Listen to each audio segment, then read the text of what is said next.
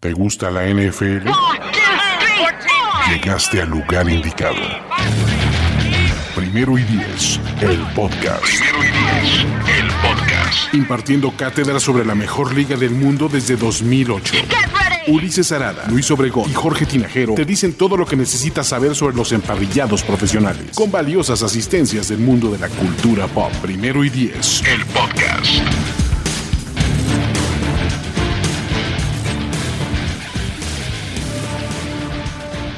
¿Qué tal amigos de Primer y Diez? Bienvenidos a una edición más de Primer y Diez, el podcast, el webcast, el live streaming cast. Como todos los lunes, el equipo original de Primer y Diez se reúne para hablar de los temas más importantes de la NFL o temas selectos. Luis Obregón, Jorge Tinajero, ¿cómo están muchachos? Bien, saludos. Emocionado. Bien, bien por acá ya falta menos para que acabe esta espera de, NFL, esperemos, ¿no? Exactamente, técnicamente 55 días, estamos a 55 días si todo sale bien y si todos usamos el cubrebocas del Kickoff NFL, y si no también, probablemente, pero mejor úsenlo. Entonces, la idea del streaming del día de hoy, eh, como todavía no es oficial las medidas que se van a acatar para la pretemporada, pues vamos a este, hablar de la continuación del tema de la semana pasada, que si aún no lo ven, es el video con el equipo eh, ideal con jugadores sobrevalorados. Eso platicamos la, este, ¿cómo se llama? La semana pasada. Ahora vamos a hacer la, el equipo ideal de la NFL con jugadores infravalorados. Ojo, para todos los que nos preguntan que ya con el acuerdo habrá temporada, no, es muy probable que sí, pero hasta que no se definan los detalles los puntos y las comas, pues todavía hay ciertos este, estira y aflojes. Entonces, pero pues probablemente sí tengamos, probablemente no haya pretemporada, pero hasta que no sea oficial, pues no vamos a discutir de forma oficial de eso, ¿no? ¿Les parece bien? Es correcto. Me parece claro, Estamos a cada rato para esos breaking news, entonces, ¿de qué se estresa? ¿No? Se están volviendo ya muy eh, este, comunes, ¿no? Estos breaking news y se van a volver más. A Luis le cayó mal la chela. ¿Qué onda? ¿Hace cuánto que no te Perdón. No te Es que me estaba yo ahogando de una disculpa. Exactamente, ¿no? Para los que piden a Juan Antonio Sampere Valdés, ahí viene. Ya estoy hablando con él. Acuérdense que él es contrato de Mahomes, él es como titular, pero super fancy, no juega pretemporada, llega a temporada regular. Todos los que están pidiendo a Toño deberían de, unirse así como los jugadores y armar el hashtag We Want Toño y We Want Toño Sempere. We Want Toño Sempere. We want Toño Sempere, por favor. también Vamos quieren tendencia. Exacto. a ver si los jugadores pudieron poner el We want play, We want to play, We want Toño Sempere, to play si quieren, es más. Una, este, una, una guerra de relaciones públicas para, para eso, para lograr eso. Para, el equipo de Toño Sempere y el de Primer y Diez. Pero bueno, vamos a agarrar el equipo de jugadores infravalorados. Y antes de arrancar, pues bueno, tenemos esta pregunta de ¿qué es un jugador infravalorado? ¿No? Es alguien que mm, podría decirse que es uno de los mejores en la posición, pero no se le toma como tal, o no se le paga como tal, o no se le da el reconocimiento como tal. Sí, me parece bien. Y, en, muchos casos juega en equipos bastante malitos y pues no se le da ese respeto. Exacto, eso, pasa mucho. Eso pasa mucho, justamente, pues, en un equipo de mercado pequeño que no está mucho tiempo en la televisión, muchas veces en horario estelar, y como que se nos va de largo, ¿no? Y no sabe, no, no, no, lo, no lo tenemos tanto enfrente de los ojos, entonces, pues, se nos pasa que es bueno. Exactamente, ¿no? Y obviamente también lo que eh, también hay que ponerle es, eh, a veces, pues en los highlights salen dos minutos y pues listo. ¿No? Entonces, eh, ahora, todos los que nos preguntan qué onda con el retiro de Antonio Brown, es el tercero en menos de un año. Chilax. El enésimo, sí. no, no, no. a ver, este, hasta Brett Farr tenía más decencia para esos, retiros. y lo hacía con estilo. Exactamente. Algo le aprendió a Ben Roethlisberger, ¿no? que también se amenaza con retirarse, retirarse cada offseason. ¿no? Exactamente. Puro drama le aprendió. Pero vamos con el All on the Rated NFL Team 2020. Posición de coreback, muchachos. Si no es un anime, creo que tenemos un problema. Infravalorado. Josh, ah, no, Josh, no. Josh Rosen, obviamente. Yo tengo un par de candidatos, no sé, a ver, ¿quieren aventar? Luis, entonces, a ver. Pues eh, es, mi, es mi candidato porque yo siempre lo he querido mucho y siempre he pensado que está muy infravalorado. Se llama Matthew Stafford. Eh, él, es, este, según yo, totalmente infravalorado. Si estuviera en un equipo diferente, estaríamos eh, contando una historia completamente distinta. Un tipo que eh, no solamente se lesionó de, la espalda severamente en algún punto de su carrera, regresó a seguir teniendo temporadas increíbles. Y insisto, si estuviera rodeado de mejor talento, si hubiera tenido mejor dirección, o sea, en, términos de coaching. ¿Qué más quieres? ¿Qué hacía con Megatron? Nada. ¿Cómo no? No me hagas sacarte su stat sheet porque si algo hace es ser productivo en estadística. Statford, Statford tiene, tiene atole en las venas. Si Matthew Stafford hubiera desaparecido en los últimos 20 años de la liga del NFL, nadie le hubiera importado. Así Mira, ¿Sabes cuál es el asunto? Que yo estoy completamente de acuerdo en que no ha, tenido, este, um, ¿cómo decirlo? Como reconocimiento en victorias y demás, porque ese, ese stat es de equipo, siempre lo hemos discutido aquí, los quarterbacks no ganan o pierden, los equipos ganan o pierden. el equipo de Detroit es pésimo, tiene un excelente el, ¿cuál es el, momento más importante de la carrera de Matthew Stafford? ¿El comeback contra Dallas? Tiene varios, varios juegos muy, muy buenos. Es que también pasa que eso. que llegaron a playoffs, ¿no? O sea... 2000, es 2014, me parece. Este, 2014 justamente cuando pierden contra Dallas en, en Wildcard. Esa temporada fue buenísima de Matthew Stafford. Tiene varias en donde por él, o sea, si él, si de él dependiera, los Lions casi casi hubieran terminado en el Super Bowl. O sea, por eso es que yo siempre le aviento a él como mi coreback más underrated de toda la liga. Y fíjate que a mí Matt Stafford también es de los que me gustan y siento que ha sido injusta su carrera en la NFL, pero no lo pongo, no lo puse en mi lista. Yo creo que el primero es Dak Prescott, ¿no? ¿Dak Prescott? Infravalorado. ¿Neta? ¿Neta solo hay una respuesta correcta, muchachos? No, no, y yo tengo otras dos. Yo, tengo también tengo, bueno, tengo una más por lo menos. Wow. Muchachos, la única A ver, ¿cuál, es tu opción? Russell, Carrington, Wilson. Por Dios, a ver, es el mejor coreback del NFL, no, ha recibido un voto de MVP, nadie lo pone en su lista de los mejores corebacks, se van con el modelo. ¿Cómo no? Russell Wilson está en los mejores corebacks en este momento. No, a, ver, cero votos de MVP. Cero votos de MVP, Jorge. Cero, cero, cero. Eh, cero votos de MVP. No, a, ver, ha, ha, jugado bien. Está, eh, yo creo que en la mayoría en este momento está en un top 5. O sea, no creo que esté infravalorado. Sí, yo tampoco. a ver, yo creo que eh, aún en el top 5 está infravalorado. Punto. No debería haber discusión. hay discusión de carrera, por quién es mejor, por logros, por hacer más con nada, por evolución. no creo que esté fuera del radar. No, no, no, no, no, A ver, ¿sabes, puede ser ¿sabes cuál es el asunto?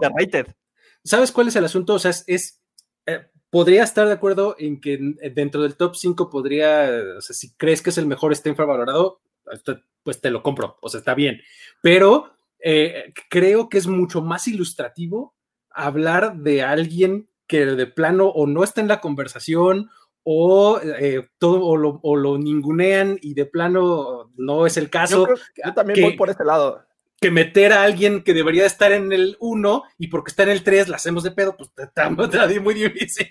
La voy a hacer siempre, siempre, como Kiara. Sí, no, yo la pedo.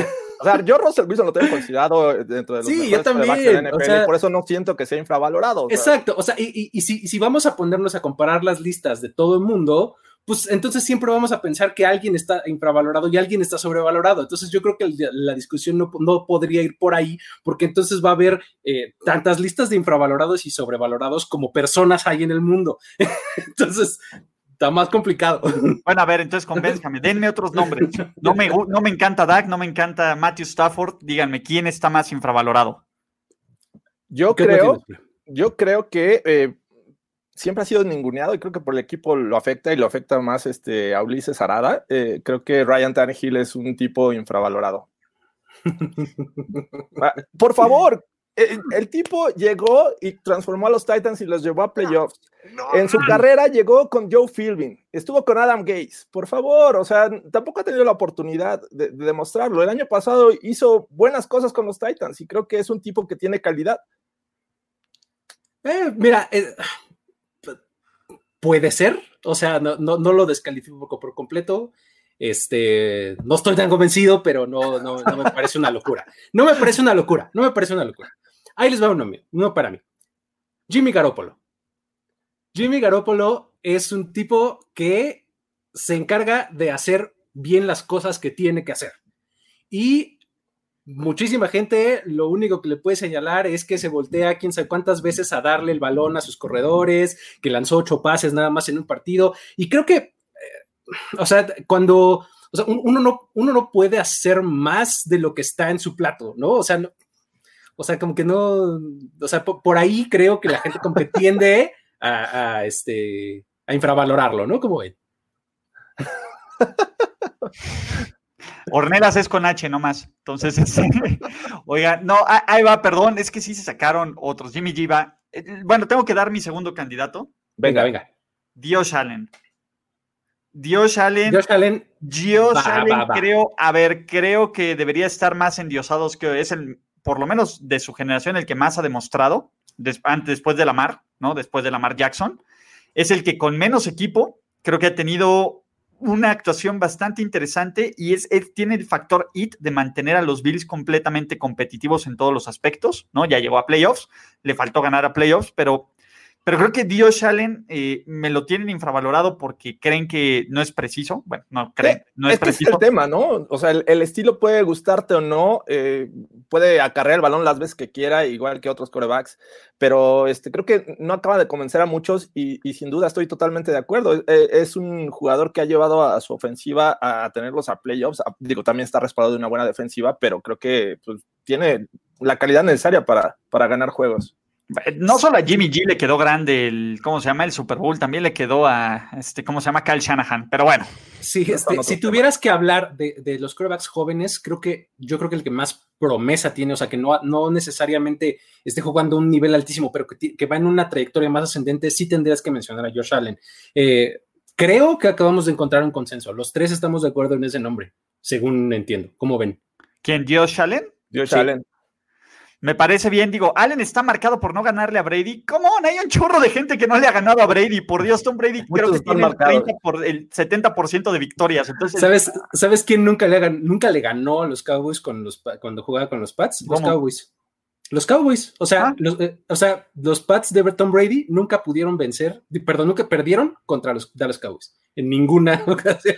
Entonces, eh, creo que, creo que está muy dejado de ahí, ¿no? Este, ¿Qué ha demostrado? ¿Los Bills perdieron en playoffs por él? No, los Bills perdieron en playoffs por Sean McDermott. Ese fue uno de los peores que, juegos coachados que he visto en mi vida. O sea, es un partido entretenido, pésimamente entrenado. Entonces, yo creo que McDermott fue el que perdió ese partido, pero está bien. Este.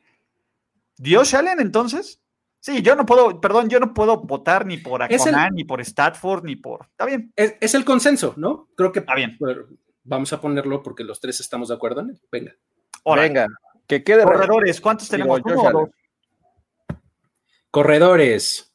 ¿Qué nos vamos Habíamos con? acordado uno, ¿no? Un corredor y exactamente. Venga. Órale. ¿Quién es su gallo, muchachos? Corredor infravalorado del NFL. Aquí sí tengo varios, varios. No sé, este. Em, Podríamos empezar, a ver, les voy a aventar. ¿Cuál es tu gallo, Luis? dos, cuatro, tengo cuatro por aquí. Wow. Eh, voy a aventar a Austin Eckler. Austin Eckler. Eh, eh, es un tipo que se le ha pasado casi siempre como en, un, con un, bajo el título de corredor 2. Rol secundario, sí. No, exacto, como complementario siempre de alguien más y lo único que hace es echarse el equipo al hombro cuando el de enfrente de él se lesiona, no del ancho, no sé qué. Entonces, el tipo es el que acaba siendo el titular y llevándose todos los acarreos, todas las recepciones. Creo que. Eh, que su estilo también es el, que se presta para tomar ese rol, ¿no? O sea, los Chargers eh, tradicionalmente con Philip Rivers usaban ese tipo de corredores, ¿no? Entonces, pues no sé qué tan culpa sea de su estilo, pero este, bueno, también su calidad creo que no está en discusión. Yo le voy a aventar una rosa a Jorge Tinajero. Philip Lindsay. Philip Lindsay. Por Dios, a ver, Philip Lindsay, como un drafted, lleva temporadas de más de mil yardas y ni siquiera en Denver lo valoran, ¿no? Le traen a otro corredor, no le dan la carga. Creo que el tipo hizo muy, buenos, muy buen trabajo sus primeros dos años en Denver con Garrett Bowles quitándole como 20 yardas por jugada, por, por partido, ¿no? Y sus, y sus tradicionales holdings. Entonces, este, a mí, a ver, a mí me sorprendió cuando en Denver decidieron hacer un, ataque por comité, ¿no? Pues porque, de nuevo, yo creía que ya habían encontrado al corredor del presente. y ni siquiera lo están valorando así. A lo mejor va a seguir teniendo una buena carrera, pero el hecho de que Lindsay, tras dos años muy buenos, no se haya ganado al 100% la confianza de los Broncos, me causa pues, bastante estrés. A, ver, yo sé que Denver saca corredores desde las piedras, pero no importa. Pues, y, yo creo que la llegada de, Gordon no creo que sea tanto por Lindsay, sino por el resto del staff de, running backs, ahí con Freeman que no ha dado el ancho, pero bueno, o sea, la verdad es que sí es talentoso Lindsay, pero le falta un poquito, creo. Entonces, Pero el uno, el Lindsay debía, por lo que ha mostrado, Lindsay debía haber sido el uno y le trajeron otro uno. Le trajeron el uno y lo mandaron al dos. Exactamente. Inmediatamente. yo creo que está poco valorado, ¿no? Por todo lo que ha hecho. Yo creo que Lindsay en cualquier otro equipo lo pones en Atlanta, lo pones en este, ¿cómo se llama? En Houston, lo pones en, en Arizona, etcétera, lo pones en Kansas City y sería un tipo mucho más explosivo, mucho más utilizado y mucho más reconocido. Puede ser, puede ser. ¿Tú tienes eh, algún otro candidato, George? Creo que yo tengo, yo tengo, sí, también tengo este, un par. puedo llegar hasta tres, pero me, mi primera opción es Joe Mixon. Me parece que es un running back que tiene muy, muy buen, un, bueno, un gran talento. Eh, si estuviera en otro equipo, creo que estaría brillando y estaría considerado entre los mejores, aunque vemos top ten y, alcanza a, este, a ocupar un lugar, pero ya al final creo que es un tipo con mucha calidad, así es que eh, Joe Mixon me parece que este, entra perfecto en esta descripción de running backs infravalorados. Sí, por talento es tremendo. Sí, creo que le, viene nada bien lo que le rodea, pero sí, por talento está tremendo. ¿Otro nombre tienen por ahí que quieran hacer sí, un claro. candidato? Ahí les va uno rascándole un poquito al barril. Gus Edwards de Baltimore. Eh, Gus Edwards, este, creo que eh, no, ni, Baltimore mismo confía en él, ¿no? O sea, pues, eh, es el cuarto, ¿no? Ahorita en el Dex. Ahorita, en este momento. Todavía draftearon le trajeron, Le trajeron novato todavía. O sea, no solamente que tienes a Mark Ingram, no solamente tienes a Lamar Jackson, no, no, no, o sea, vente novato porque no creemos en Gus Edwards. Y Gus Edwards, cuando ha tenido las oportunidades, ha demostrado que, puede ser productivo, ¿no? Creo que, eh, te digo, rascándole como un poco al fondo del barril, pero creo que ese nombre me gusta. Yo voy a dar un nombre que a lo mejor no toman muy infravalorado, pero yo estoy enojado de que no haya ganado novato de ofensivo del año la temporada anterior, y eso me lo hace infravalorado en mi lista. Otro Josh, Jacobs. Otro Josh a tu lista. Otro Josh, todo el, All Josh Team. Oye, estaría buenísimo hacer un Josh, Josh Team. Josh, McDaniels, ¿no? Josh McDaniels de coordinador ofensivo. Josh, McDermott. Muy bien. Ah, ese es Sean. Eh, ok, ese es Sean, ese es Sean, sí. Este, eh, um, ¿Quién más? Eh, ¿Tienen otro?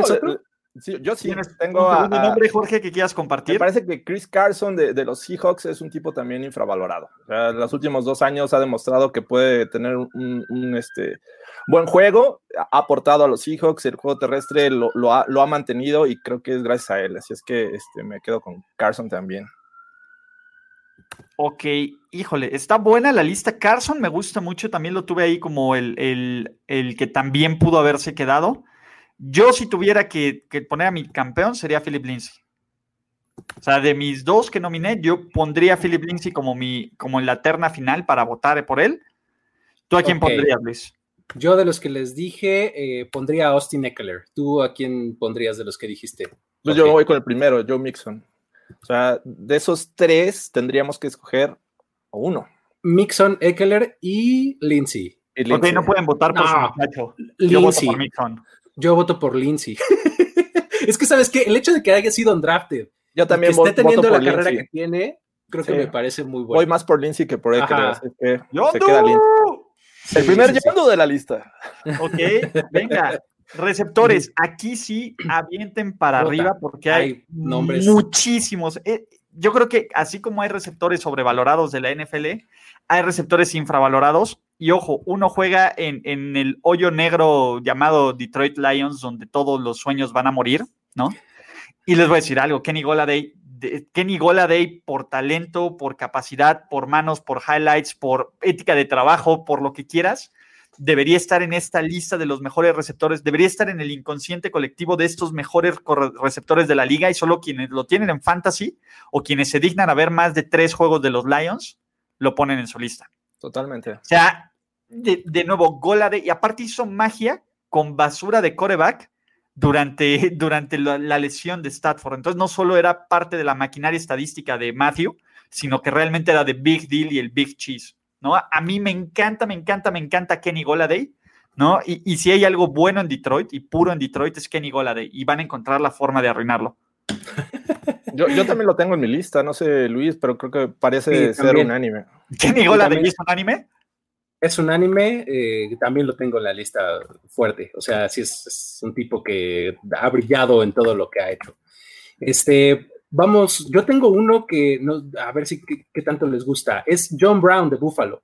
Este, um, John Brown ha, este, ha hecho también muy buenas cosas, ¿no? Se ha emparejado muy bien ahí con, con Josh Allen y pues creo que eh, tendría que aventarlo. Sí, a los que nos dicen cuántos receptores van a escoger, vamos. Son dos. ¿No? ok. Yo aventaría eh, a esta discusión Allen Robinson de los Bears. Es un un, wide receiver bastante bueno. Lamentablemente cayó en una situación muy mala de, de corebacks en, Chicago. nunca le estuvo. Acuérdate que recibía pasos de Blake Bortles. Primero los Jaguars, primero los Jaguars y ahora, bueno, en teoría sale, sale de Jaguars para mejorar y, bueno, tiene el caso de Trubisky y pues la verdad es que no, no, a pesar de eso creo que ha destacado de cierta manera y creo que debe de estar considerado como uno de los mejores wide receivers. Estando en otro equipo me parece que brillaría aún más.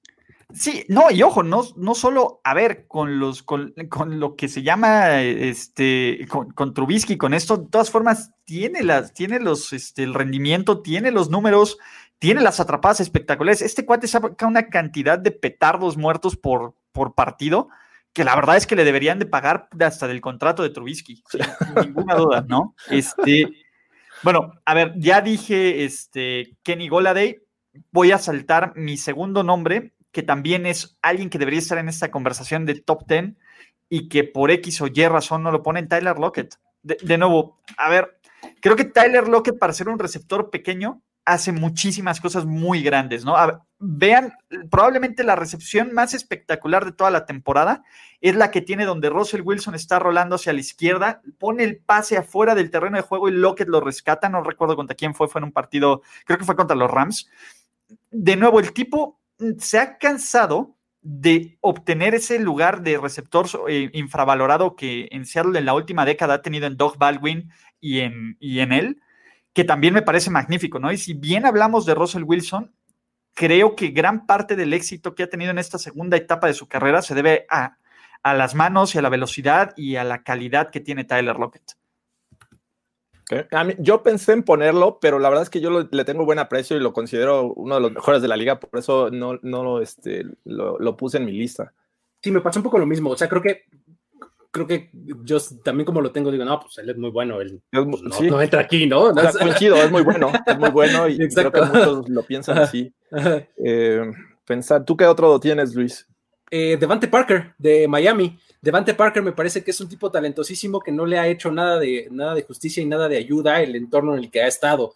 ¿no? Eh, eh, en Miami pues ha, estado formando parte de un equipo pues, pues, bastante disfuncional desde que llegó, pero él por talento ha demostrado que puede llevarse pases bien difíciles, que puede eh, siempre estar abierto y creo que podría estar considerado en esta lista. Ojo, para todos los que dicen Julian Edelman, perdón, aquí van por alguien, el Dude fue MVP del Super Bowl, ¿no? Ya, ya cuando eres MVP del Super Bowl, creo que no puedes estar infravalorado. Por ahí está. Y, Luis ya lo consideró en otra lista. Yo ya lo tengo en otra lista, así que no. ok, exacto. Y Luis lo odia, entonces no va, no va, por, no va por ahí, muchachos, ¿no? Este, pero a ver, Jorge, ¿qué otro nombre? Voy a mencionar a alguien que no está, yo creo que en el radar de muchos, pero que creo que ha sabido jugar bastante bien en donde ha estado y es Tyrell Williams este wide receiver que viene de los Chargers y a pesar de jugar con Keenan Allen, este, siempre encontraba la forma de destacar. Los fans de los, Broncos lo conocen bien, ¿no? Eh, sí, a veces, a veces se nos olvida un poco, pero eh, ahora con los Raiders, que estuvieron en una situación en la que nadie, nadie este, pues, podía destacar, Terrell Williams lo hizo, y este, pues me parece muy buena opción. El, el anti-Yuyu, o sea, este wide receiver que es el 2 y destaca como uno, o sea, y lo hizo bien con los Raiders, por eso creo que merece estar en esta lista. Exacto. Hay otros nombres que nos ponen. TJ Shark, que tuvo una buena temporada. Tevin McLaurin, que también me encanta, pero pues bueno, creo que le falta un poquito más de primer año, ¿no? El de la casa Tyrell, claro. Exacto. Eh, Breshard Perryman, que digo, no. es la hora del aficionado, pero está bien. ¿No? T.Y. Hilton, Keenan Allen, este, Calvin Ridley. Pues no creo que Calvin Ridley entre por ahí, pero el dios ahora de retirado, Toñito Brown, hijo. Toñito. ¿no? Bueno, este, hasta nos ponen ahí a Cooper Cup, que también creo que Cooper Cup. A Cortland Sutton también proponen por ahí. Cortland Sutton, tus muchachos de los Broncos, ¿no? Entonces, a ver, ya tenemos a Kenny Goladay de titular indiscutible. Indiscutible número uno. ¿Quién es nuestro segundo receptor del equipo del All on the Rated NFL Team? Yo tengo que votar por Allen Robinson, es muy, muy sólido. Es, es buen nombre y lo apoyaría si fuera el caso. ¿no? Pues, no lo puedo apoyar porque yo lo dije, entonces, este, pero yo los apoyo. Entonces, eh, Robbie Anderson, eh, John Brown me gusta, aunque, aunque John Brown es raro. John Brown, a ver, de nuevo. ¿Ese fue mi candidato, John Brown? Sí. pero la verdad es que sí me tengo que quedar con, con Robinson. Allen Robinson creo que es, es como eh, más consenso, ¿no? Exactamente. Mm. varios nombres. Yo también consideraba a Robert Woods era otra opción. Sí, yo también tengo en mi lista a Robbie Anderson, por ejemplo, que ya lo mencionaron, y a Michael Gall, que también mencionaron por ahí, ¿no? A ellos dos también los tengo aquí en mi listita. Exacto. Slayton, pues a ver, hay que esperar más de una temporada de Slayton también, ¿no? Entonces, con calma, muchachos, ¿no? Entonces, Tyrant, evidentemente es George Kittle porque no tiene 99 en Madden. ¿Qué les pasa? Ya ves, es que es... ya, acabó, este podcast, vámonos. George Kittle. No, no, no era broma, no No, no. Este, ¿cómo se llama? Tyrants, ¿quién es su gallo, muchachos? Este, tengo dos. Uno eh, es eh, Dallas Goedert de, Filadelfia. Me parece que si no tuviera a Zach Ertz eh, enfrente en el depth chart, sería súper, súper destacado lo que, lo que podría hacer Goedert, ¿no? ese sería el primero que aventaría. Yo tengo también un par y este, voy a comenzar por el de los Rams, Tyler Higby. Ahí está, es mi segundo. Ah, me, te lo gané. Aunque ya le pagaron, ¿eh? A Higby. Que mostró cosas interesantes el año pasado, este, destacó y, me parece que es un tipo que todavía tiene el techo bastante alto y podría eh, seguir subiendo de nivel, así es que lo pongo en esta lista. Exacto. Eh, mi primer este, nominado era el, que dijo Luis, entonces voy a tener que poner al segundo de mi lista, Darren Waller. Creo que, a ver, de nuevo, el problema de Waller es que pues, nunca tuvo ahí problemas de indisciplina y de otras cosas. Y en el momento en que alguien le da una oportunidad como los Raiders, pues el tipo explota en su primera temporada. Eh, de nuevo, jugar en Oakland le ayuda y que no haya nadie más, además de Williams de la casa Tyrell, como, como receptor, también le ayuda. Pero creo que estamos ante un, un tipo que puede ser este gran relevo de Tyrell en, pues en, los tops, ¿no? Entonces, creo que falta repartirle un poco más de amor a, a Darren Waller, aunque ya esté en el top 10 de todo mundo. Así, eso es lo que te iba a decir. Creo que sí lo tenemos en buena estima, pero muy probablemente sí, sí pueda, o sea, con, un poquito más de constancia, o sea, un poquito más de tiempo eh, con esa buena calidad, va a empezar a subir en la estima de todo el mundo. Eso no me queda duda. Ok, ¿qué más? ¿Tienen otros nombres que lanzar? ¿Tenemos yo, le, quemé a Luis la segunda opción. Yo tenía dos, ya están mencionados. Mi, otra opción es eh, John Smith eh, de los Titans. Es un tipo que por este características, sabe bloquear, sabe, sabe salir a pase e incluso ganar yardas después de la recepción. Me parece un tipo bastante sólido que de estar en otro equipo parecería que lo estaríamos considerando en un top 10. O sea, John Smith para mí lo tengo valorado todavía muy arriba de lo que la mayoría lo, hace. Ok, ¿con quién nos quedamos muchachos? ¿Con Dallas? ¿Con Jonu? ¿Con Waller? Pues yo creo que Waller, o sea, también lo había pensado. O sea, es un tipo que, ha destacado con los Raiders. Venga, Venga. vamos con Darren Waller. Línea ofensiva, acuérdense, la línea ofensiva la vamos a tomar como unidad, ¿no? A diferencia de que hay unidades que están sobrevaloradas y obviamente las mejores que son Dallas, este, Filadelfia y Colts, ¿no? Y no se pongan en, en esta discusión porque no la van a ganar. Pues bueno, ¿qué línea ofensiva les parece que está infravalorada? ¿No? Eh, que no tiene el respeto que merecen de muchos y que aparte incluso, este, pues el, mm, ¿cómo se llama? La, la narrativa es que son malos, aunque realmente no lo son. Entonces, ustedes díganos, ¿no? ¿A quién tienen en esta, en esta línea ofensiva? Yo el, tengo... el de la de los Steelers, acuérdate que la de los Steelers fue Esa fue línea la- ofensiva sobrevalorada. Así Exactamente. que Regresa toda la semana. No va para allá. ¿Vale? Sí. Yo, eh, en infravalorada yo tengo la de los Browns, fíjate. Me, me gusta, Me este, me, me gusta lo que, lo que hicieron en el off-season. Estaban construyendo eh, bien eh, des- desde la temporada pasada y este año se trajeron a Conklin y además este, draftearon novato, entonces ya tienen dos tackles este, bastante sólidos. Eh, creo que, que pueden ser una, una muy buena sorpresa de línea ofensiva para este 2020. Jorge, Wow. Yo, eh, te- bueno, ya me quemó una opción Luis, este, creo que esto fue ve- venganza de, de, de Tyler Higbee. de- de- Higby, pero este, Ajá. voy a mandar la segunda, creo que la de los Vikings. Eh, hace un par de años estaba considerada como de las peores y creo que han- se han sabido eh, mover tanto en draft y free agency para eh, re- renovarla. El año pasado jugó bastante bien, eh, o sea, protegió bien a, a Kirk Cousins y abrió huecos para sus running backs, así es que creo que esta línea ofensiva va para, para arriba. Señores, el mayor mito es que Tom Brady va a llegar a una línea ofensiva donde la va a matar, una donde más sacks permiten. A ver, quien cree que la línea ofensiva de los, ¿cómo se llama? De los Bucks es una de las peores del NFL solo por la cantidad de sacks que vieron, que, que dieron. Dejen de ver la estadística, vean los partidos de, la de los Bucks. Y esta fue una de las líneas ofensivas más eficientes de toda la NFL. Muchos de estos sacks era porque Jameis no se sabía mover en la bolsa de protección. Porque no veía. Exactamente. El tema, a ver, la línea de, de los Bucks no solo está llena de talento con, con lo que llegó en el draft, ¿no? Que me encanta Tristan Wirf, pero Ali Marpet y Donovan Smith creo que son dos jugadores bien, bien infravalorados. Evidentemente, a ver, están en una división donde hay grandes líneas ofensivas y todo el mundo se va con otras estrellas, pero creo que son jugadores muy, muy sólidos que en un esquema, bueno, no solo un esquema, con un estilo con el que Tom Brady tiene que, que no expone a su línea ofensiva, ¿no? Y Tom Brady hace mejor a todo el, todo el, todo el roster alrededor, va a dar este salto en decir, ay, ¿a poco Tampa Bay, a poco Tampa Bay sí tiene una buena línea ofensiva, ¿no? Porque, a ver, ese es uno de los más grandes mitos que hemos escuchado desde que llegó Tom Brady a los Bucks, de todos los hitters, ¿no? Es que no tiene línea ofensiva, es que no tiene brazo, es que no...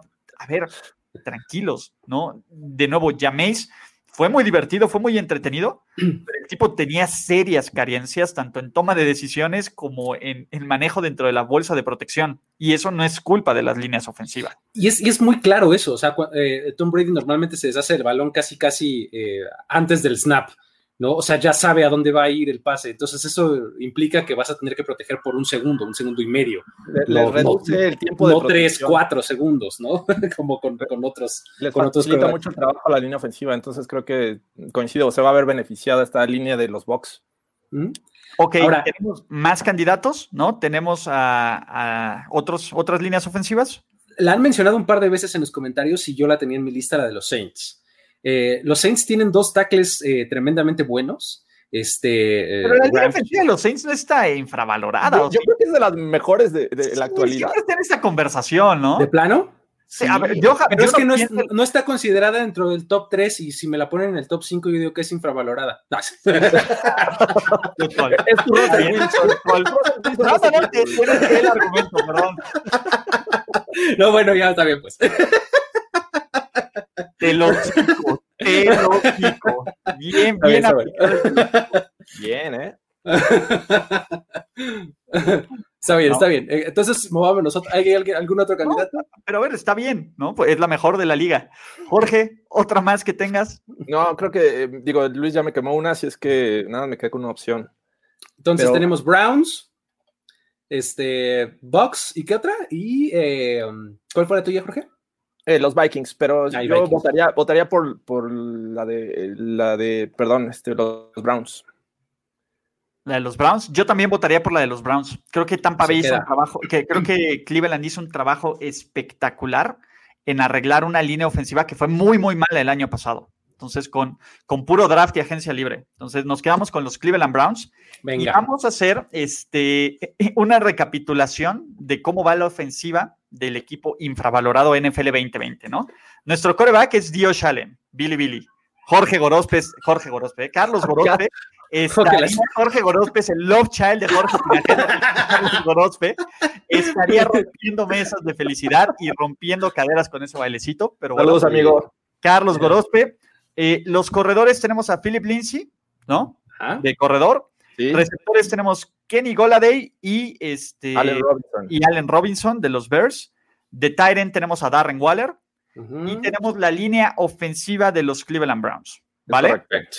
Entonces, ¿qué opinan de la línea ofensiva de los Packers? A ver, yo no yo creo que es una buena línea ofensiva. Creo que la línea ofensiva de Green Bay siempre ha estado en una unidad bastante respetable, ¿no? Y con Batkiari siempre pues, se le da ese valor. A Batkiari se tiene bastante bien rankeado. sí, han, tenido dos, tres eh, huecos últimamente, pero como unidad general creo que se mantienen de pie. O sea, no, no la pondría ni en sobrevalorada ni en infravalorada, creo que eh, está bien, pues. Sí. Sí, totalmente. Ulises, quítate el jersey de los Bucks. ¿Cuál jersey? Todavía no me llega mi jersey teal de Tom Brady, que obviamente, si me llega, voy a presumir hasta que pierdan el invicto. Pero, a ver, la línea ofensiva de los Saints hace dos años, hace un año estaba en la conversación. Cuando tienes una de las mejores líneas ofensivas y cuando tienes llenos de Pro Bowlers y de All Pro, Terron Armstead siempre ha estado en el Pro Bowl. Este, Ryan Ramchick, Andrew Speed. Ryan Ramchick es, tremendo. Siempre ha estado en, la conversación de, Pro Bowl. O sea, siempre han estado en lo mejor valorado de la liga. Entonces, de nuevo, para mí se me hace normal poner a los, a los, a los Saints en el top 10. sí, está bien. Totalmente. Ok. Este, ya va media hora y yo sigo pensando que, ¿cómo no es el quarterback de Sean Watson? Es que aquí lo valoramos mucho y lo queremos es que Sí, está bien, apreciado. pero casi. Yo creo que está bien apreciado de Sean Watson. O sea, me parece tipo que está entre lo mejor de la liga. Ok. defensive end. Vamos a jugar dos defensive ends, dos defensive tackles, tres linebackers, dos cornerbacks, dos safeties, pateador, eh, pateador de despeje y head coach para terminar el equipo ideal infravalorado. A, a, ver, si no ponemos a Daniel Hunter, que, creo que es el de cajón. Es mi primera opción. Tenemos, que cancelar esta lista, ¿no? ¿Estamos de acuerdo? sí, sí, Daniel Hunter es tremendo. No hay otro. Eh, bueno, digo, ya nada más para, para dejarlo que poner otro, pero... Para que no nos cancelen, porque, a ver, Daniel Hunter es el, es el más claro y obvio ejemplo, ¿no? El tipo... Daniel. Daniel. Entonces, este, ahí no hay ningún problema. ¿Quién más ponemos de defensive end? Aparte de Daniel? Yo tengo a Carlos Dunlap de Cincinnati. Se me hace que es un tipo que a lo largo de toda su carrera, y es como un premio de excelencia a, toda su carrera, me parece que ha sido súper constante, ha sido siempre de lo más rescatable de esa defensiva de Cincinnati. Y, pues como que rara vez ves que alguien lo considere entre los mejores pass rushers, entre los mejores defensive ends, y el tipo es súper constante, muy productivo y lo ha sido a lo largo de toda su carrera. Yo también había considerado un lap, pero siento que en algún momento como que se estancó eh, y por eso ya no lo quise mencionar, pero me voy con Jerry Hughes de los Bills. me parece un, jugador bastante sólido que a lo largo de, su carrera ha, sabido mantenerse ahí, ha sido peligroso para los corebacks y creo que hace un gran trabajo, razón también por la cual que, esta defensiva tiene, tiene éxito, la de Buffalo. Yannick Ngakwe. Yannick Ngwako es un jugadorazo. Evidentemente no quiere estar en Jacksonville, pero creo que nadie, entonces no lo culpo. Pero el tipo, a ver, el tipo es una máquina para, para atacar a los corebacks rivales. Juega en Jacksonville, por Dios. A ver, la defensiva ha venido a la baja, pero él es el único que sigue jugando, es el único que sigue eh, siendo dominante, que sigue siendo imparable.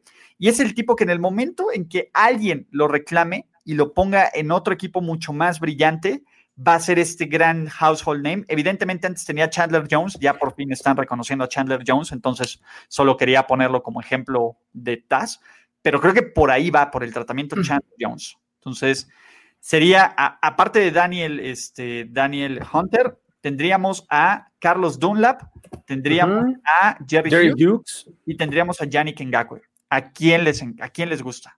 Si no voto por el mío, yo me iría por Jerry Hughes. Yo voy por Ngakwe. Yo también voy por Jerry Hughes. Entonces vamos a poner a Jerry Hughes, ¿va? Ok. parece, esto es una, una, este, ¿cómo se llama? Una, pues, ¿cómo decirles? Pues sí, esto es un, una democracia, entonces, puntos. Ahí para los que nos ponen de defensive eh, end, nos ponen a eh, bueno, ¿no? Ya están adelantando. Justin Houston, ¿no? Pues a Justin Houston le pagaron una lanísima, ¿no? Entonces, este, pero bueno, tackles defensivos. ¿Quién quiere empezar? Venga, creo que voy a, voy a arrancar. Venga, un chorro yo. También hay un buen. Fíjate que no, yo, yo no encontré muchos. Siento que, que, este, a mí me costó trabajo esta posición, pero voy con el primero y es DJ Reader, este defensive tackle que, jugaba en Houston y ahora se fue a, Cincinnati. Gran es, es, un jugador muy, sólido. Nadie lo tiene en el radar como uno de los mejores de, eh, su posición y creo que deberíamos tomarlo en cuenta. A ver, eh, ahora con una línea mucho más sólida en, Cincinnati, a ver qué tal luce, pero me parece que en cuanto a talento eh, debemos de, ponerlo en esta lista. Oigan, tengo una pregunta. ¿Gino Atkins todavía se considera underrated? Mm, no estoy seguro. No sé. Pues, todo, todo el tiempo, bueno, muchos años de su carrera lo hemos tenido entre los mejores tackles defensivos de la liga, ¿no? No sé. Pero pues siempre ¿no? Porque Cincinnati. Está bien. ¿qué nombre, ¿qué nombre tienes? Este, yo me voy a ir por, eh, eh por Joseph. Eh, Joseph estuvo en, Minnesota y ahora se va a los Chargers. Eh, creo, que eh, una larga carrera ha tenido, empezó en, los Giants, luego se fue a Minnesota y en todos lados en donde se ha parado ha sido súper reproductivo, ¿no? Entonces eh, es el tipo que, le ha ayudado al pass rush externo siempre a tener más espacios. Eh, Joseph me parece que es eh, súper destacado también en juego terrestre. Yo pondría ese nombre ahí a su consideración. Eddie Goldman, chavos. Eddie Goldman es el centro, es el corazón de la defensiva de los Bears. A mí hay pocos jugadores que se me hacen tan dominantes, tan explosivos, tan rápidos para un hombre de ese tamaño. A, ver, de nuevo, los Bears tienen muchísimas estrellas. Creo que después de Khalil Mack es el jugador más importante de esa defensiva. A ese nivel, a mí me encanta Eddie Goldman eh, y creo que no se le da el trato, el respeto de superestrella, porque aparte está en, una conferencia donde, pues a ver, eres Aaron Donald o eres Fletcher Cox, entonces pues, está difícil que, que brilles detrás de ellos, pero Goldman es no igual de bueno que Aaron Donald, porque obviamente no, pero eh, se puede meter en ese tercer gran defensive eh, tackle de la liga. a mí me encanta Goldman, ¿no? Entonces, yo, sí lo tengo valorado alto a Goldman, pero pues a lo mejor eh, en lo individual, bueno, personalmente, pero... Personalmente, pero nunca lo pones, a ver, nunca lo pones en la conversación de los, de los mejores defensive tackles de la liga. Pones primero a Chris Jones y creo que es mejor Eddie Goldman que Chris Jones. No le quita nada de, de talento a Chris Jones, pero bueno, Eddie Goldman es de este jugador que pues, necesitaría más publicidad y más prensa, como lo hacemos en primero y diez. Háblanos, Eddie Goldman, ¿no? Pero, ¿no? ¿Quién más? Este, Luis, eh, ¿qué les parece, por ejemplo, Grady Jarrett, por ejemplo? Este, también me, late, es eh, un tipo que ha estado eh, en, en, Atlanta su carrera y la verdad es que ha tenido eh, muy buenas actuaciones, también es, un tipo sólido, constante. Grady Jarrett me parece que es estos, de estos jugadores que hace como el trabajo que no se ve tanto, ¿no? O sea, pero me, parece como que es súper constante y, no muy valorado necesariamente. Ok. Yo, yo tengo otro nombre que me gustaría aventar aquí a la discusión y es eh, Daron Payne de Washington. Este jugador se me hace muy bueno. desafortunadamente juega en un equipo que mm, tiene poca visibilidad ante los fans y pocos lo consideran ahí entre los mejores de, la posición. Así es que pues, hay que echarle un ojo a, a Daron Payne. o sea, la verdad es que es bastante bueno y, este, y puede seguir dando, aportando si este equipo con, Ron Rivera puede mejorar defensivamente. No, y aparte hay una colección de talento de primera ronda ahí que uno de ellos tiene que explotar, ¿no? Alabama Boys. Exacto. De ahí yo voy a tirar dos nombres ya sin mucha explicación: Kenny Clark de Green Bay y Javon Hargrave de Filadelfia. Los dos me encantan, me encantan. A, Hargrave le acaban de pagar, entonces bien por él. Hargrave también es bueno. Y este, quien nos dice Lawrence Guy, muchachos, la verdad es que creo que todos los New England eh, Patriots Boys están overrated este, hasta que demuestre lo contrario. ¿no? Y aparte es campeón, tranquilos, muchachos, ¿no? E, es como el que pone a Chase Vinovich, tranquilos, muchachos, espérense. ¿no? Entonces, ¿con quiénes nos quedamos? ¿No? Tenemos que elegir a dos de esta mm. calidad de, nombres. ¿Quién es el gallo que de los nombres que dijeron a quién ponen ustedes sobre la mesa? Yo te pongo a Eddie Goldman. No voy a tomar un no de mi lista de jugadores infravalorados. Eh, yo me voy por Limbal Joseph, con el que abrí. O sea, es mi decisión. Es mi decisión. tenemos que poner dos, ¿verdad? No, tú pones un nombre. Agarra un DJ Reader. Me parece que mi primera opción me gusta. DJ Reader. Ok, y cada quien que vote uno por sacar. O sea, ¿a quién sacarías más bien? De estos, dos, de estos tres, ¿a quién saco? Yo sacaría a Limbal Joseph. Creo que. Yo también. Me gusta Limbal Joseph, pero creo que ya ha venido un poco más abajo. Creo que en, en, en Minnesota era más underrated. ¿no? Ahorita está como reviviendo su carrera, ¿no? Sí. Grady Jarrett, de nuevo, creo que Grady Jarrett ya está recibiendo ese reconocimiento y ese, y ese peer, pero venga.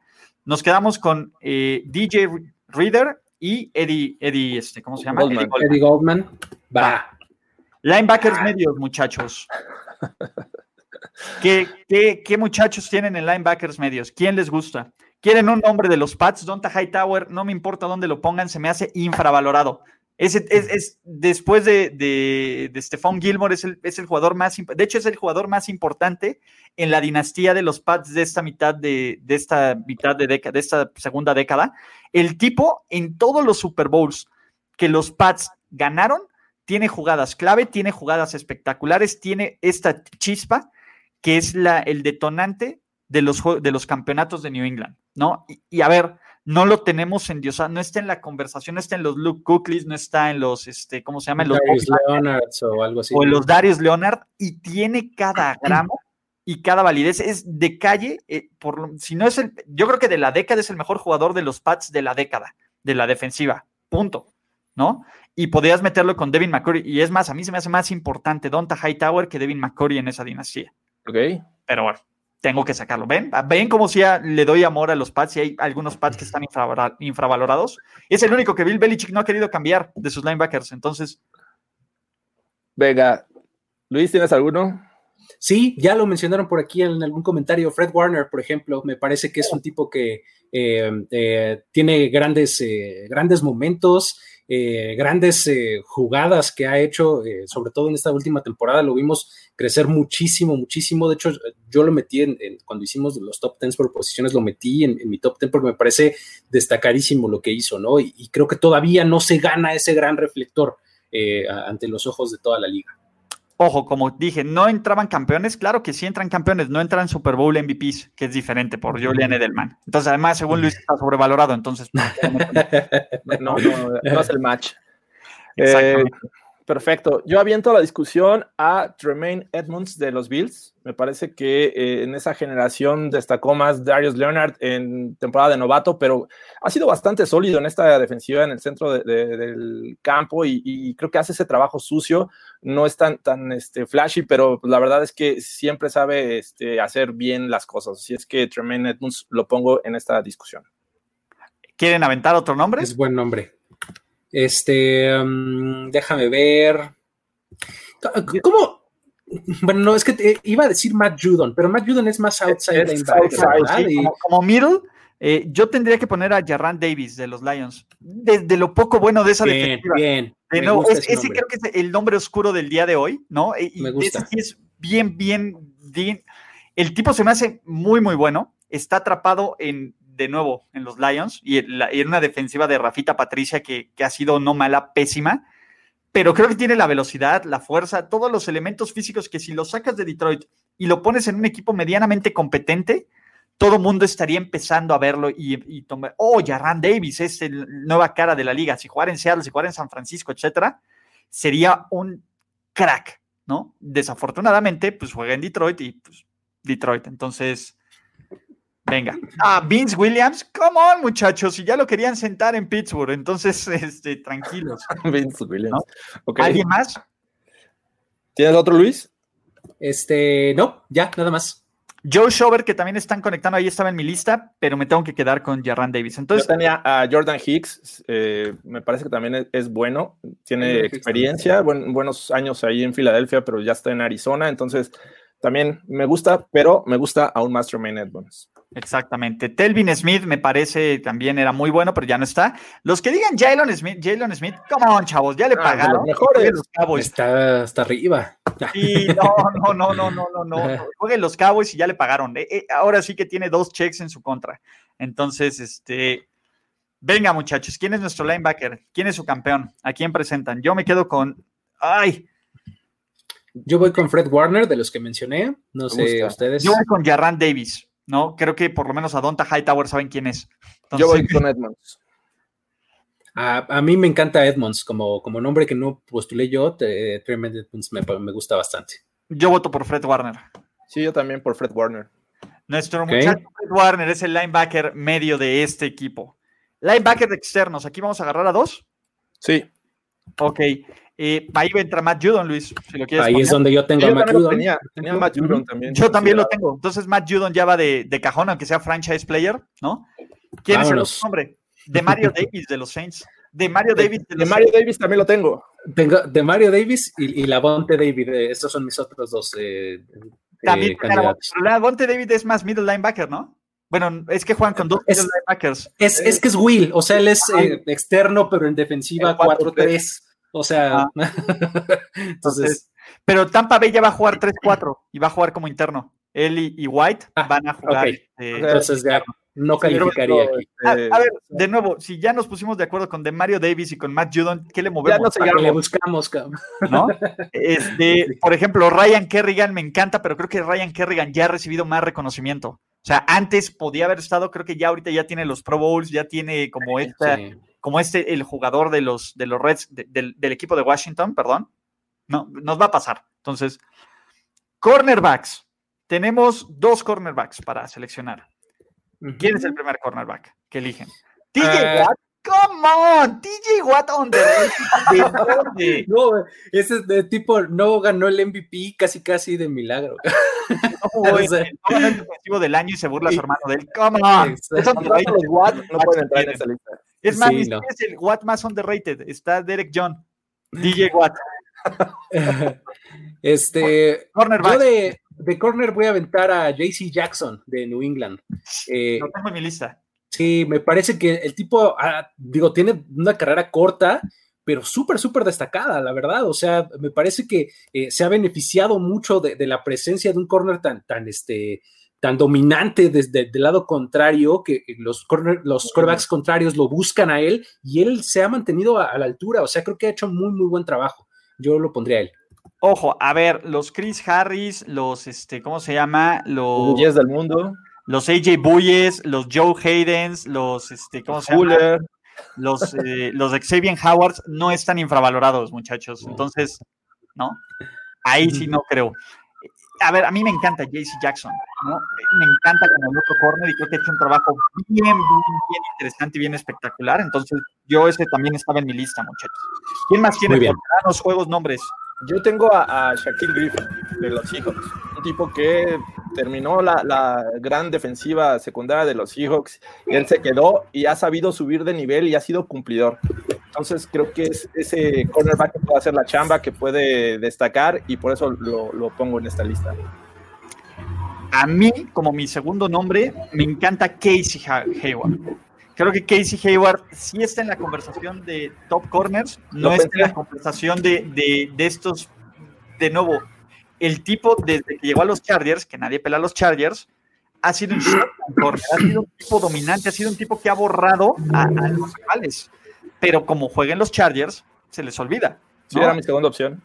A mí me encanta, me encanta, me encanta Casey Hayward. Ah, de nuevo, y es un gran jugador, y es un jugador Pro Bowl. Debería estar en la conversación de All Pro. ¿no? Desde mi punto de vista. Totalmente de acuerdo. ¿Qué me dicen a mí? Nomás para, aventar un último nombre y que no se me quede, este, de Marlon Humphrey, de Baltimore. Eh, me parece que es un tipo que ha tenido eh, eh, temporadas bastante sólidas. No necesariamente es el tipo de cornerback que te va a generar intercepciones y demás, pero es el tipo de cornerback que va a siempre afectar la jugada, que siempre va a llegar a desviar el pase, que llega muy a tiempo siempre a las tacleadas. Golpea y, ¿no? Golpea y, genera fumbles. Me parece que es, es, un, es un tipo que no necesariamente tenemos como en, top of mind entre los corners y se me hace como bien sólido su, su trabajo. Sí, también me gusta. Quien dice los de Miami, ¿cómo son los mejores pagados de la liga, muchachos? Xavier. sí. Howard y Byron Jones se meten un barote. Pero ellos sí tienen una lanísima, entonces de ellos no pueden estar infravalorados ni aunque quisieran, ¿no? Es, que hace unos años Howard era de los infravalorados. Sí, claro, pero, pero ya money, money, money talks, ¿no? Hay un nombre que me encanta, que también hubiera mencionado, pero no llegó, a Dory Jackson. Creo que también, eh, a ver, es buen nombre. Del el overrated que tiene al lado. También, también. Entonces, eh, pues venga, ¿no? Darius Slay, creo que Darius Slay podría también estar en esa conversación. De haberse mantenido los Lions. Es que es lo que te iba a decir. Ahorita ya con su contratote, que ya todo el mundo lo considera así como que la segunda avenida. Este, ya, ya lo odias porque viste de verde, Luis. ya lo odias por eso. O sea, digamos, hemos revistas, ¿no? Entonces, este, pues venga, ¿con quién nos quedamos? JC Jackson, que tuvo dos de tres, y con JC Hayward, que tuvo dos de tres. Venga. ¿No? Venga, venga. Me parecen buenos nombres. Safeties.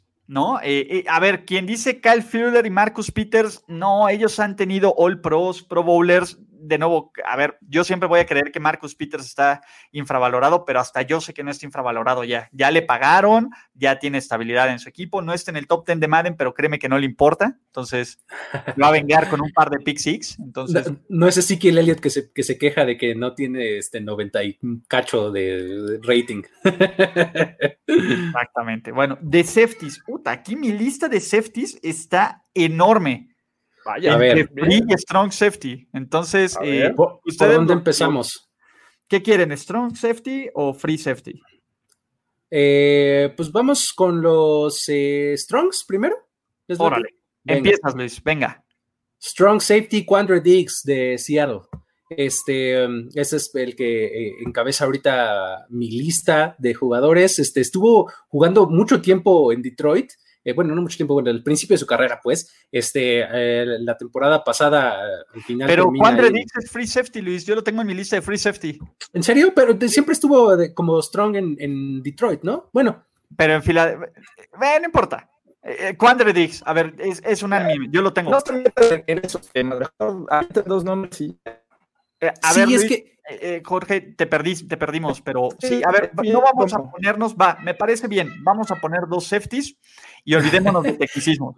Es que además sí está bien, sí está bien difícil, porque además, o sea, sí he visto a Quandre hacer un montón de cosas que no lo calificarían como free safety, pero sí tiene el nombre, entonces está, está complicado. Mejor evitemos la etiqueta. Quandre yo voto a favor de Quandre porque aparte se lo robaron a Detroit. Eh, eh, ahí sí le vieron literal, este, le aplicaron un este un este, ¿cómo se llama? Es el general manager de los Texans, se me olvidó, maldita sea, un Bill O'Brien.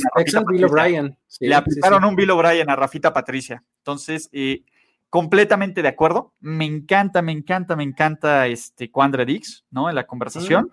Yo tengo que poner los dos safeties de los Bills, ¿no? Mika Hyde y, Jordan Poyer. También. ¿no? totalmente. De nuevo, pero también tengo que poner a este Kevin Bayard de Tennessee, que ni Dion Sanders lo respeta y que, toma cualquier oportunidad para darle un telocico a Dion Sanders. Entonces, yo soy feliz. ¿No, ¿no vieron ese eh, cuando, cuando los este cuando los Titans le ganaron, no sé si a los Pats o a los Ravens al final de conferencia, que se le acerca a este, ¿cómo se llama? A, Kevin Bayard y le dicen, hey, yo man, do you want to talk to, to, to Dion Sanders for primetime? Nah, I pass. Estuvo Qué chulada. Espectacular, ¿no? Entonces, a ver, te digo, de los nombres que quiero aventar es Kevin Bayard, Anthony Harris, Marcus Williams, Eddie Jackson, Jordan Poyer, Justin Simmons. De nuevo, es que aquí sí tengo muchísimos nombres para aventar. Entonces, no sé con quién. ¿Ah, ¿Ya me escuchan bien? Nada más por saber. Ya Mejor. te bien, Jorge. Ok, yo, yo voy a lanzar dos Justin. Ya dijiste el primero, Justin Simmons de los Broncos. Creo que a pesar de la calidad que ha mostrado, no muchos lo tienen en el radar como uno de los mejores de la liga y creo que lo hace eh, súper underrated. y el otro es Justin Reed de los Texans. y ese también está en mi lista. Safety es bastante bueno, pero tampoco le dan el crédito. Entonces, me parece un caso interesante para, para platicarlo. Exacto. Jonathan Abrams, tranquilo. A ver, tuvo una gran temporada de novato y se lesionó. No creo que esté underrated. Este, de ahí, Jacques Start, eh, me parece que podría ser interesante también. Keanu Neal, ¿no? Kevin Bayard, Malik Hooker. Malik Hooker fue un pick alto, que también no se ha podido mantener sano, entonces, pues no. Sí. Derwin James, come on. ¿No? Entonces, eh, a ver, tenemos una listota. ¿Les parece bien si cada quien elige a uno y ya nos quedamos con tres safeties? Venga. Porque somos bien alternativos y vamos a pues, jugar coincidí con Ulises en Justin Simmons, también tenía a, a, Mika Hyde de los Bills, entonces eh, serían como mis dos gallos. Escoge a uno, escoge a uno, Jorge. Justin Simmons. Eh, de, los de todos los tres, diga, yo, yo aventé a Quantra Dix, que, que, me gusta mucho y creo que era unánime. Justin Simmons también está en mi lista y el, el otro que está en mi lista es Justin Reed. Entonces, esos tres son los que yo pondría. Si me tengo que quedar con uno, diría Quandre Diggs. Ok. Y yo, en serio, para que digan que no soy hater de los Titans, en serio no tienen ni idea de cómo me encanta Kevin Bayard. No tienen ni idea del, pedazo de jugador que se me hace Kevin Bayard. En serio. es muy bueno. Literalmente él se me hace probablemente el mejor jugador de esa defensiva. Yo lo tengo considerado alto, por eso no, no lo puse en esta lista, pero está bien. Pero a ver, juega en Tennessee. Who the fuck Sí, es, lo malo. A ver, no, está, no está entre tus Flash y no está entre los Minka Fitzpatrick. A, ver, la gente se pone loca. Si él no hubiera estado en el top 10 de Madden, nadie se hubiera puesto loco a lo Minka Fitzpatrick. Entonces, ¿no? Pateadores, muchachos. Eh, ¿Ya eh, los Ya, no, ya tenemos cada quien con uno. Cada quien, vamos a jugar con tres. safeties. Vamos a jugar con eh, Kevin Bayard, con Quandre Dix y con Justin Simmons. Venga, el Broncas. pateadores. Muchachos, pateadores de, kick, de patadas de gol de campo, Matt Prater. De nuevo, Ese es mi nombre, exactamente, Matt Prater. Es el tipo que quieres tener. Exacto, Will Lulz, perdón, a ver, Will Lulz es Fantasy Darling, es Saints Darling, no aplica como underrated. Les voy a dar un nombre que me parece que es interesante para esta discusión porque creo que nadie lo tiene en el radar y es Randy Bullock de los Bengals. Es un kicker, me parece confiable. Eh, ya lleva dentro todos años, ¿no? De 40 a, 50 yardas o más, creo que es de los que ha sido confiable el año pasado y bueno, lleva años siéndolo, entonces creo que debería estar en esta, en esta lista. Ok, John Hoku, a ver, de nuevo, el problema de Q es que lo cortaron los Chargers. Entonces no puede ser underrated cuando fracasas en un equipo y te rescatan en otro y tus highlights son que me encantan, ¿no? Las dos patadas cortas que tuvo contra los Saints, no. Mason Crosby más bien está overrated. Ah. Jake no aplica. Lo tenía en mi lista de los, eh, de los overrated a Mason Exactamente. Josh Lambo está en la lista de los mejores pateadores de todo el lado. Fue Pro Bowler el año pasado, muchachos. Chillax, ¿no? Entonces no puede, no puede ser él, ¿no? Entonces, McManus de Denver tampoco, McManus tampoco está underrated, estaba más underrated Prater, ¿no? Entonces, ahí estamos bien. Matt Prater, ¿no? Sí, pues Matt Prater. ganó Matt Prater. Sí, Matt Prater, ah, porque aparte lleva años y años desde que estaba en Denver, lo hacía y lo hacía bien, y lo exiliaron a Detroit, donde todas las cosas van a morir, y se rehúsa a morir, y se rehúsa, se sigue pateando. eso que consumía se fue a Detroit. Y además sigue siendo súper bueno, o sea, es súper constante, confiable, o sea, de verdad es realmente bueno. Exactamente, Cairo Santos, no inventen. Pregúntele a los vers. Entonces, pateador de despeje. Yo en mi lista tengo que poner al que mejor taclea de toda la NFL, Chris Jones. ¿Chris Jones? El de los Cowboys, ¿no te acuerdas? De los Cowboys. Pone un pobre infeliz regresador, pero lo sienta durísimo. De nuevo, ese es entre, entre No, tiene que ser Brett Kern de los Titans, desde mi punto de vista. Son pateadores de despeje, a nadie nos importa. Sí. la verdad, yo ni puse nombres de pateadores de despeje. No, se, me olvidó. Creo que, Ulises se, alocó porque habíamos dicho pateador y head coach, pero. Ah, bueno, perdón. Pero si tengo que lanzar a alguien, este, yo creo que me voy con eh, Sam Coach de los Ravens. Él ni trabaja, Charagán. Por eso. ah, está bien. No, no, no, está bien. Head coach. ¿Qué head coach está infravalorado? Este, ¿quién podríamos decir? Yo tengo dos nombres. Ah, A ver, adelante, vas, vas, vas, George, vas. Yo, nada más, este, yo tenía dos, pero creo que me voy a quedar con uno, es Anthony Lynn. Me parece un head coach que eh, no tenemos en el radar, pero que ha hecho un trabajo bueno desde que llegó a los Chargers. Ya los metió a playoffs, ya este, ganó, entonces me gusta Anthony Lynn. Ok. Él es especial. Si fuera coordinador de equipos especiales sería lo mejor. Luis, ¿quién es tu gallo? Este, um, Frank Reich. Frank Frank Reich. De Indianapolis. Creo que ha tenido este, como que la mala suerte de que se le ha retirado su o lesionado en todas las temporadas, pero creo que ha, ha llevado a su equipo por, por un camino muy, muy, muy bueno. Ese sería mi gallo. Mike Tomlin, por ahí dicen. No. Eso es. A mí me estresa que no endiosemos más a Doc Peterson. Es que lo tenemos en- bien No, lo valorado, me parece. No lo Sí, tenemos siempre. endiosado. No, endiosado lo no. endiosado. No, endiosado no. Creo que lo tenemos considerado entre los mejores de la liga, ¿no? ¿O no? Yo creo que sí es de los mejores de la liga. Sí, al ganar el Super Bowl ya como que sale de esta, de esta discusión. No sé. Sean A ganar McDermott era otra con opción, quarterback ¿eh? suplente, con quarterbacks, llegar a ganar en playoffs con coreback suplente, que se, te, que se te lesione la mitad del equipo y me ganar la división. De nuevo, cre- creo que deberíamos de dar más por sentado a Doug Peterson de lo que lo damos, ¿no?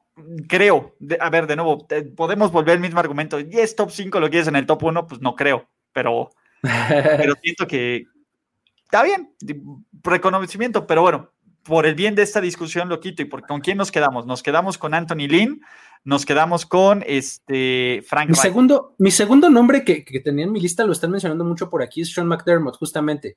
También lo Este, tenía yo. Creo que tiene una trayectoria ascendente y está poniendo a los Bills en, en- en papeles relevantes nuevamente, ¿no? O sea, sí, sí me gustaría mencionarlo porque, pues bueno, está mencionado mucho en los comentarios y pues sí, sí lo tenía. Los en mi regresó lista. a los playoffs.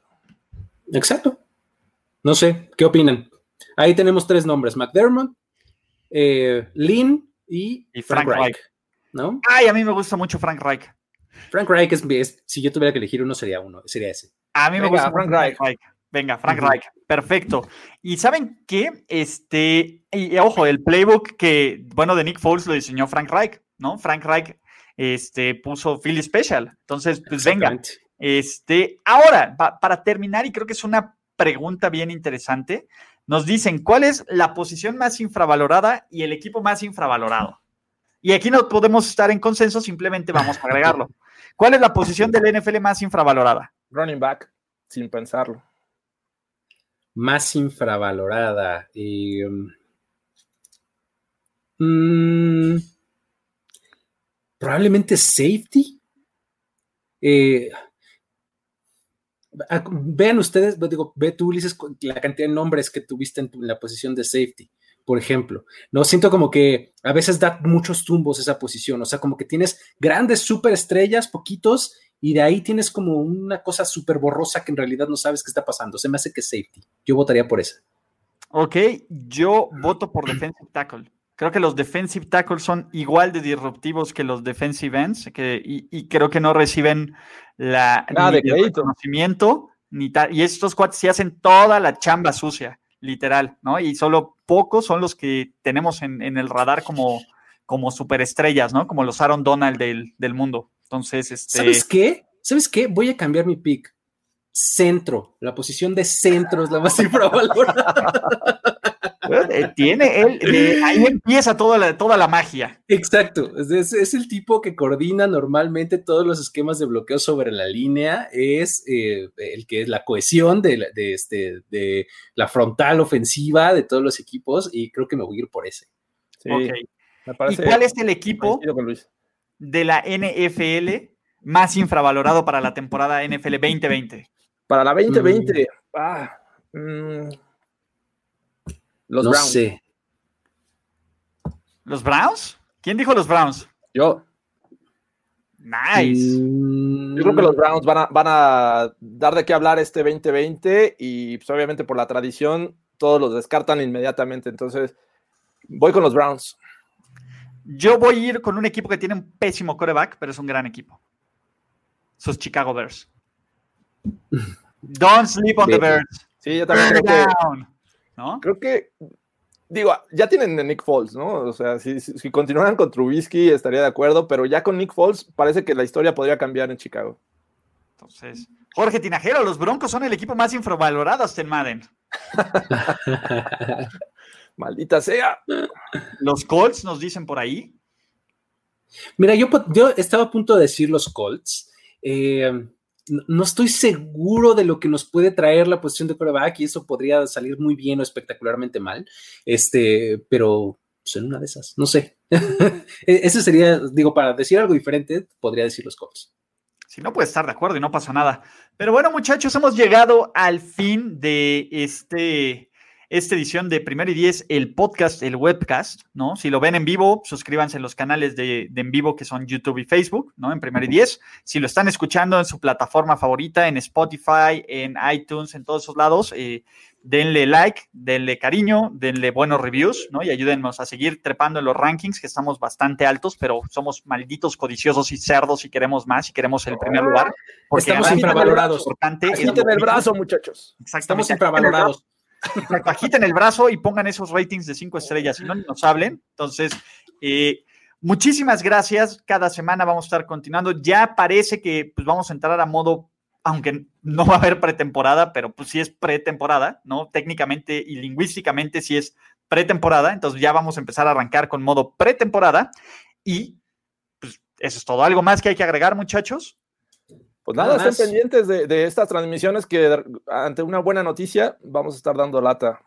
Exactamente. Primero y diez es el canal más infravalorado, hasta que nos pongan hasta arriba en los, en los rankings también. Exactamente. Ni crean que los olvidamos.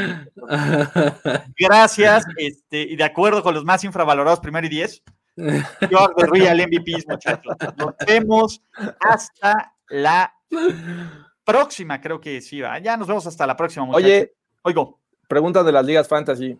Ah, ya van a salir las convocatorias, que me falta agregar un par de dos, si no, mañana temprano salen, no se preocupen, ¿va? Ok, venga, nos vemos muchachos, chao, bye. Bye. Hasta luego. La celebración ha terminado.